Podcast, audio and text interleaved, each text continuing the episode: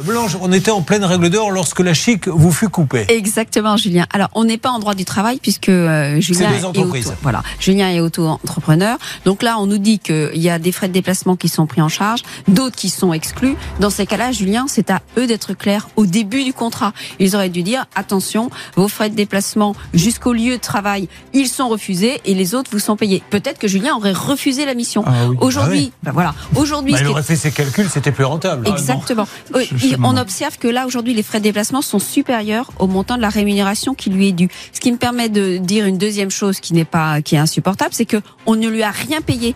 C'est-à-dire que même son salaire ne lui est pas payé au motif que l'on rejette ses factures de frais de déplacement.